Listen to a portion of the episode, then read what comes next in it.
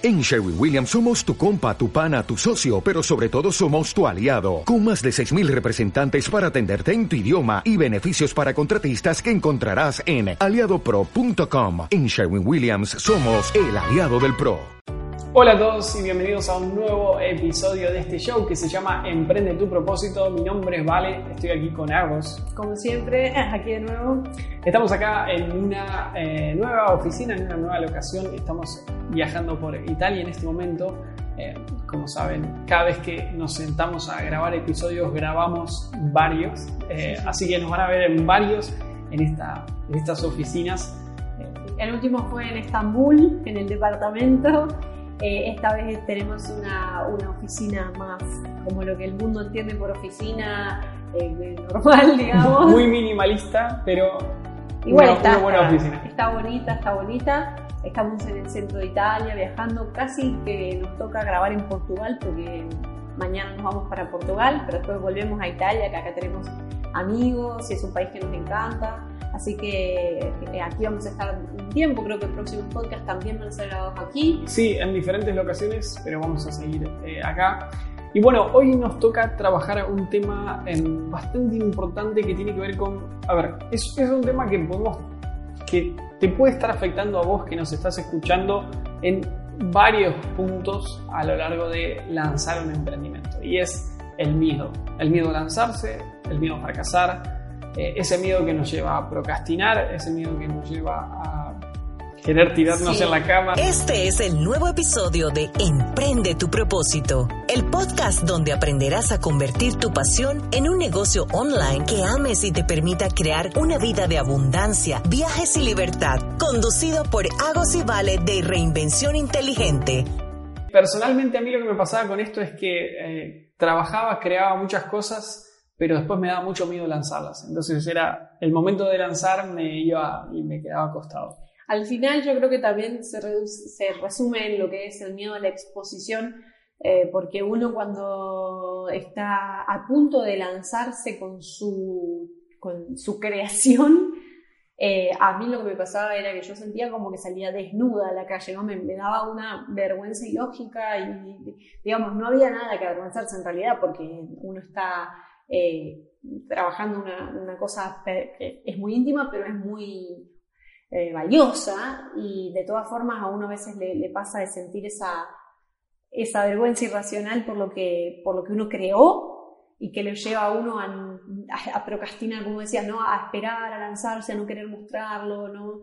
Eh, también puede pasarle a los artistas, ¿no? Tal cual. A ver, lo interesante es a ver, nosotros tenemos varias experiencias para contar en esto y lo interesante es las diferentes reacciones que hemos ido teniendo por más que los panoramas iban cambiando.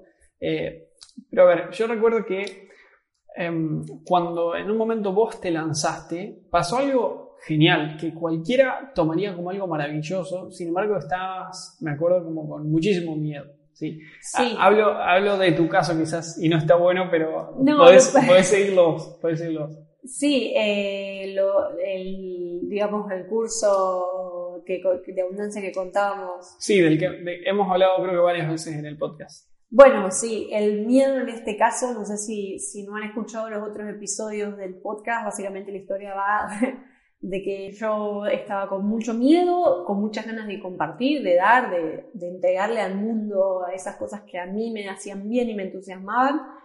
Y, sin pensarlo mucho, lo hice, creé como mi, mi, grupo de estudio, le, llamamos a curso online en aquel momento, pero era más un grupo de estudio, eh, hablando de las temáticas que a mí me interesaban en el momento. Em, y yo pensando generar un grupo de estudio de 50 personas, como un número grande. Sí, 50 de hecho sonaba como, uy, vamos a hacer muchos, demasiados. Exacto, vale la pena igual decir que era online, eh, pero sí, yo esperaba un grupo de 50 personas y terminábamos siendo casi 10.000 personas. Entonces, eh, a mí literal, literalmente... Empecé a tener vértigo. o sea, era tanto el miedo que sentí cuando empecé a ver que la cosa crecía y crecía exponencialmente como si fuera una bola de nieve, que eh, me dio vértigo, me, me, levanté a la mañana siguiente y, me senté en la cama y todo se movía, todo, todo, todo, todo se movía, todo se movía, todo se movía. Eh, nunca en la vida me había pasado eso, eh, así que bueno, estuve como tres días con un vértigo absoluto. Eh, yo creo que, la, aparte de la palabra vértigo, ¿no? fue muy, muy, literal lo que pasó. Hay un punto que está bueno porque, digamos, te animaste a transitar el miedo, que yo creo que digamos, el, problema es que estamos como muy acostumbrados, quizás es como algo biológico o, algo que nos han enseñado, como de que, ok, donde hay miedo hay que irse, ¿sí? Hay que irse para otro lado. Por lo cual, si te da miedo lanzar todo esto, mejor seguir con tu vida, todo lo normal, la zona de confort eh, y tal. O esperar a que pase algo con el miedo, a que se vaya o a que se calme y o sea, no sé, yo creo que en aquel entonces lo que entendí, no sé si racionalmente, o sea, no sé si tuve el pensamiento literal o si en alguna parte de mí simplemente lo entendí y dije, bueno, el miedo no, no se va a ir, o sea, si yo quiero hacer esto, lo tengo que hacer con miedo y listo, o sea, ahí, ahí es donde se percibe también la verdadera valentía, ¿no? Decir, bueno, listo, sí, estoy, como decimos en Argentina, cagado en las patas, cagada en las patas y lo, lo voy a hacer igual porque lo quiero.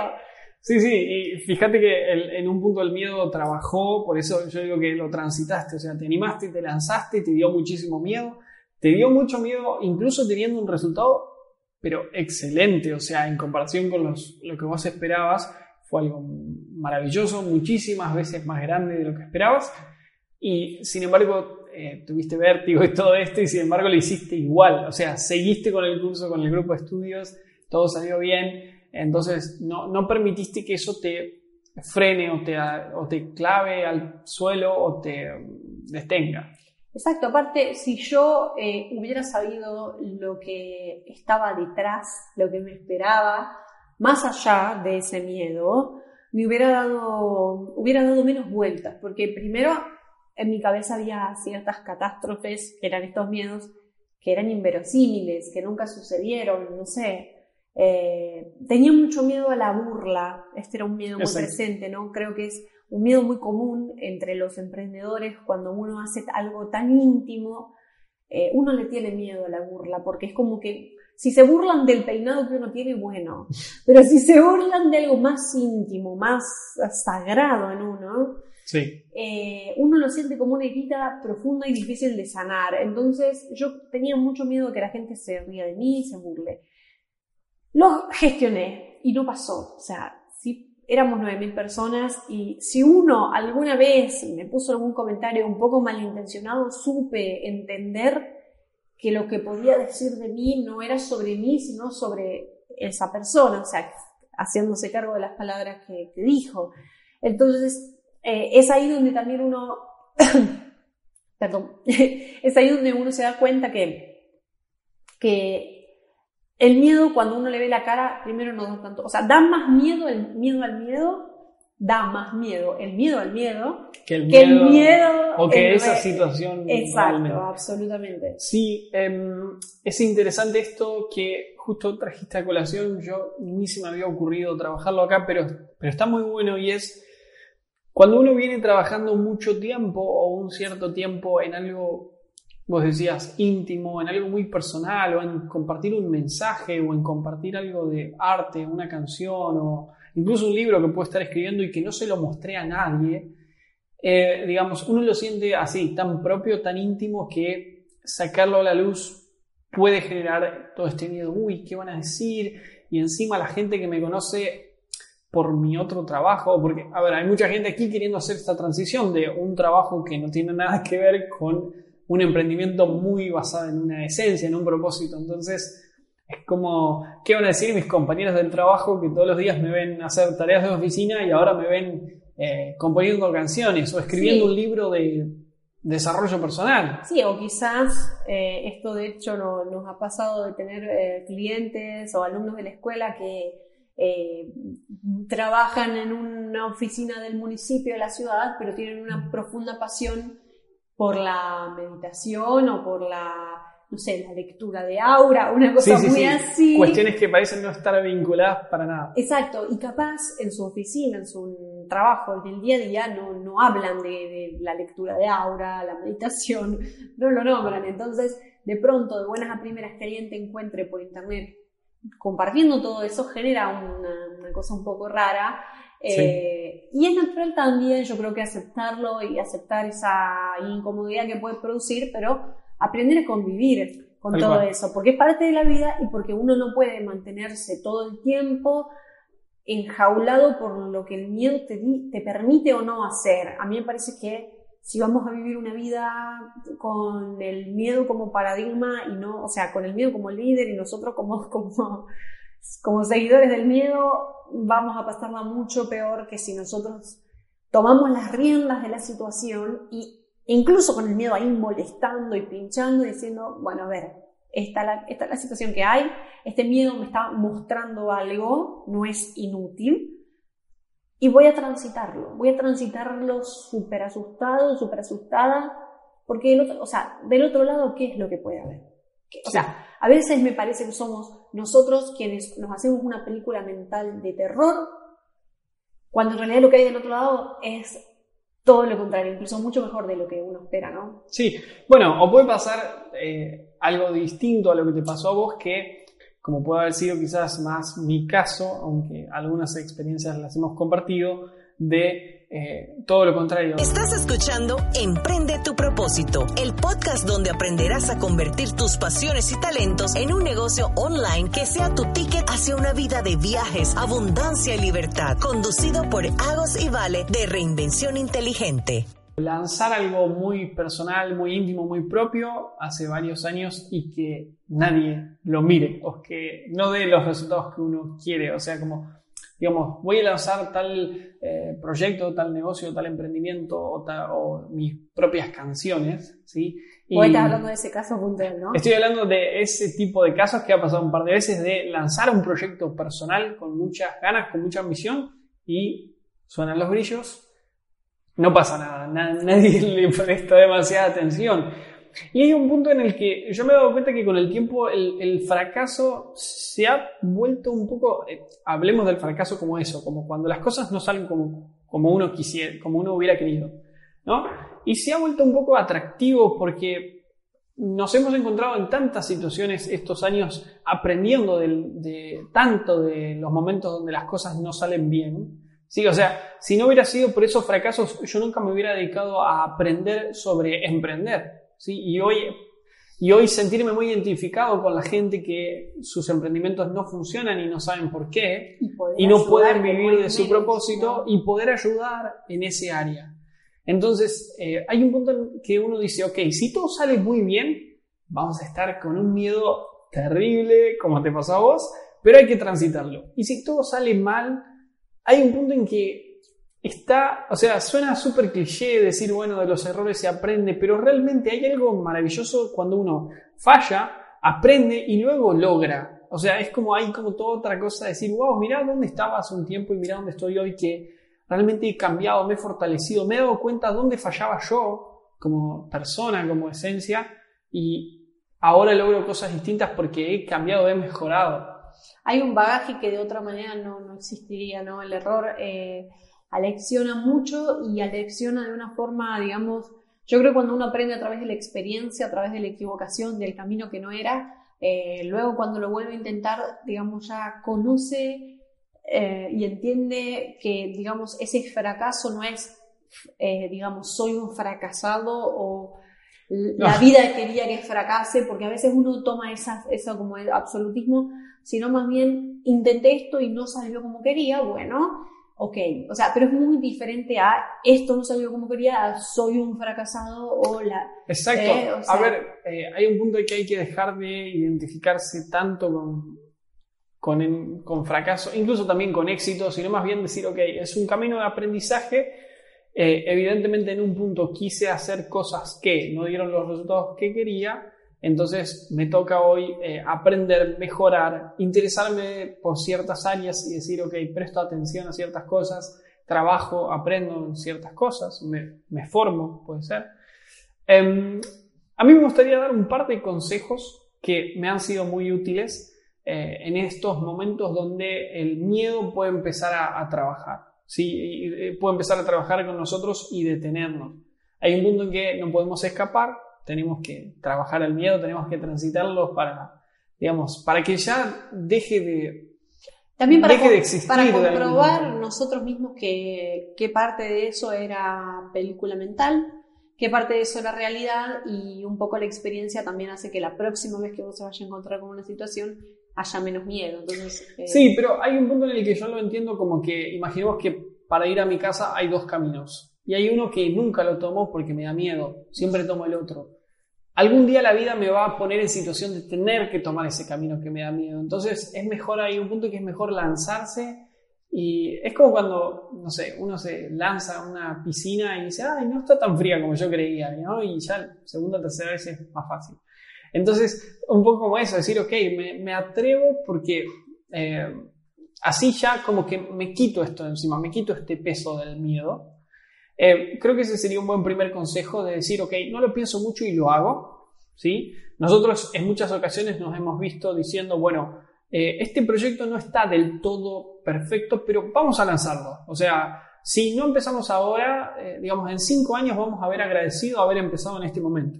¿sí? Exacto, porque hay cosas que se perfeccionan al andar también y se, y se entiende dónde y cómo se mejora solo cuando se transita y se experimenta, ¿no? O sea, este podcast se va a mejorar ensayo y error, o sea, probablemente en cinco años veamos este mismo episodio y digamos, no puedo creer cómo podíamos hacer estos podcasts, aunque hoy nos parezca que están súper bien, porque uno todo el tiempo se supera a sí mismo, crece eh, y, y se atreve a más, sale siempre de su zona de confort y llega a nuevos lugares, ¿no? Entonces, eso- esas mismas cosas que lo mantienen a uno como no, pero no está, no, no es, no está perfecto, uno se mantiene sin lanzar lo suyo porque sus libros, su, su curso, le falta algo, siempre, sie- siempre le va a faltar algo y sobre todo de los ojos de uno.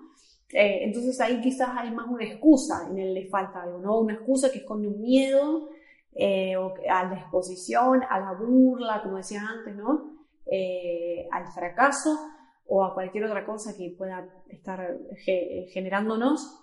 Pero yo creo que, resu- resumiendo, lo que creo que yo puedo aportar es eh, dejar de ver el miedo como un enemigo como algo a lo que huirle y ver el miedo como un aliado, ¿no? Como alguien que te muestra eh, tu gran desafío y que te dice hacia dónde debes caminar, porque donde está el miedo hay, un, hay crecimiento del otro lado y un crecimiento que de otra forma no conseguirías. Entonces, Exacto. De hecho, iba, iba a nombrar eso porque me acuerdo que hace unos años vos me dijiste esta misma frase, eh, de que el, el miedo es el lugar, digamos, es de algún modo una- como si fuese una estrategia de esa parte nuestra que le gusta quedarse en lo cómodo y no quiere crecer. Podríamos hablar del ego quizás. Es una estrategia del ego para, porque sabe que del otro lado hay mucha como recompensa personal, pero no quiere que vayas por ahí, entonces te pone miedo. Entonces, el miedo te indica dónde hay que caminar, dónde es el siguiente puerto al que hay que ir. Y para mí fue súper como me cambió totalmente el juego desde la mentalidad porque, eh, digamos, yo tendía mucho a decir, ok, esto me da miedo, mejor por otro lado, y mejor por acá, y mejor. Y no fue hasta que no me animé a atravesar esos miedos que no obtuve como recompensas en, lo personal, ¿sí? Y que luego se traducen en otras áreas de, de la vida de uno. Algunos consejos extra que me gustaría dar, además de esto, de, ok, es momento de lanzarse ahora, Em, el miedo nos indica dónde tenemos que caminar, es, em, a mí, en un punto me fue muy funcional también decir, ok, no emprendo este camino solo, sino que lo emprendo con un compañero. Un compañero de camino que también quiere recorrer esto, también quiere dedicarse a esto, también quiere hacer esto, en este caso sos vos. Eh, pero hemos trabajado con mucha gente que trabaja con eh, tíos o con sobrinos o con hermanos o con amigos o con parejas. eh, y es una muy buena forma de lanzarse si ambos están muy vinculados en el propósito, ambos están muy convencidos y ambos los, los une estas cuestiones. Sí, de alguna forma, porque digamos, uno a veces, esto es algo que a nosotros particularmente nos sucede mucho y, ahí es donde también entra ese compañerismo del que vos hablás, eh, y es que a veces a uno le brota un miedo y el otro, estando en otra sintonía, ¿no? en otra frecuencia, sabe decirle al otro, bueno, mira, no es así, tranquilo, tranquila, eh, fíjate. O sea, hay un alivio inmediato también por parte de un, digamos, de, otra mirada muy afín a la de uno, que no necesariamente está tan influenciada por la emoción, por el miedo, por todo lo demás y que va tan nublada, ¿no? Entonces, siempre que haya otro con afinidad a lo que uno hace, que pueda eh, aportar un poco de claridad, ¿no? Desempañar ese vidrio que tenemos a veces frente a los ojos y decir,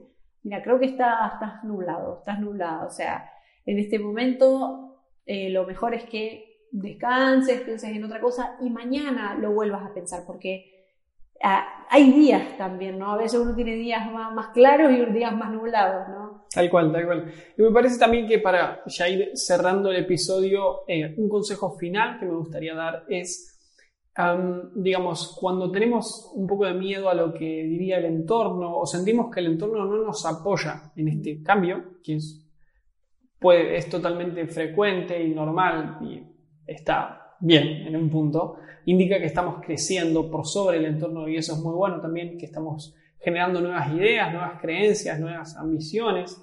Em, es crear, y lo hemos hablado muchísimo, crear nuestro propio entorno de, motivación, de superación, o sea, buscar estas personas que han estado en la situación que nosotros hemos estado y leerlas, seguirlas en redes sociales, escucharlas, eh, mirar sus videos, leer sus libros, lo que sea que a nosotros nos sirva tomar unos mates con esa persona, si es posible, eh, o tomar un café, eh, que nos permita empezar a generar un entorno de confianza, de gente que te pueda decir, ok, yo sé que estás atravesando miedo porque yo ya estuve en esa situación, y, pero estoy del otro lado del río y sé que te esperan muchas cosas muy lindas, así que me parece que ese puede ser un buen puntito para, para cerrar.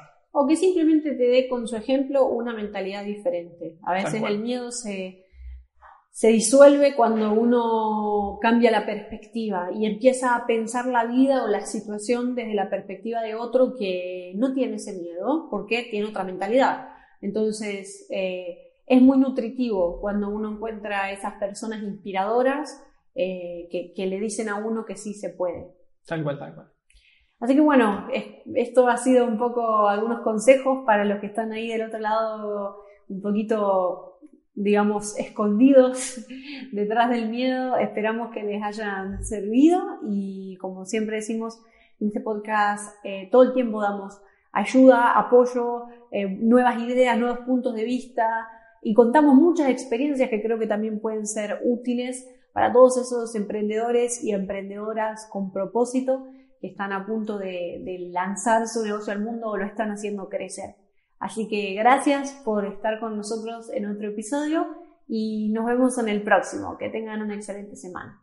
Acabas de escuchar Emprende tu propósito, el podcast donde cada semana Agos y Vale te ayudan a convertir tus pasiones en un negocio digital de éxito. Si te quedaste con ganas de más, ve a www.reinvencioninteligente.com barra regalo y accede al regalo que preparamos para ti.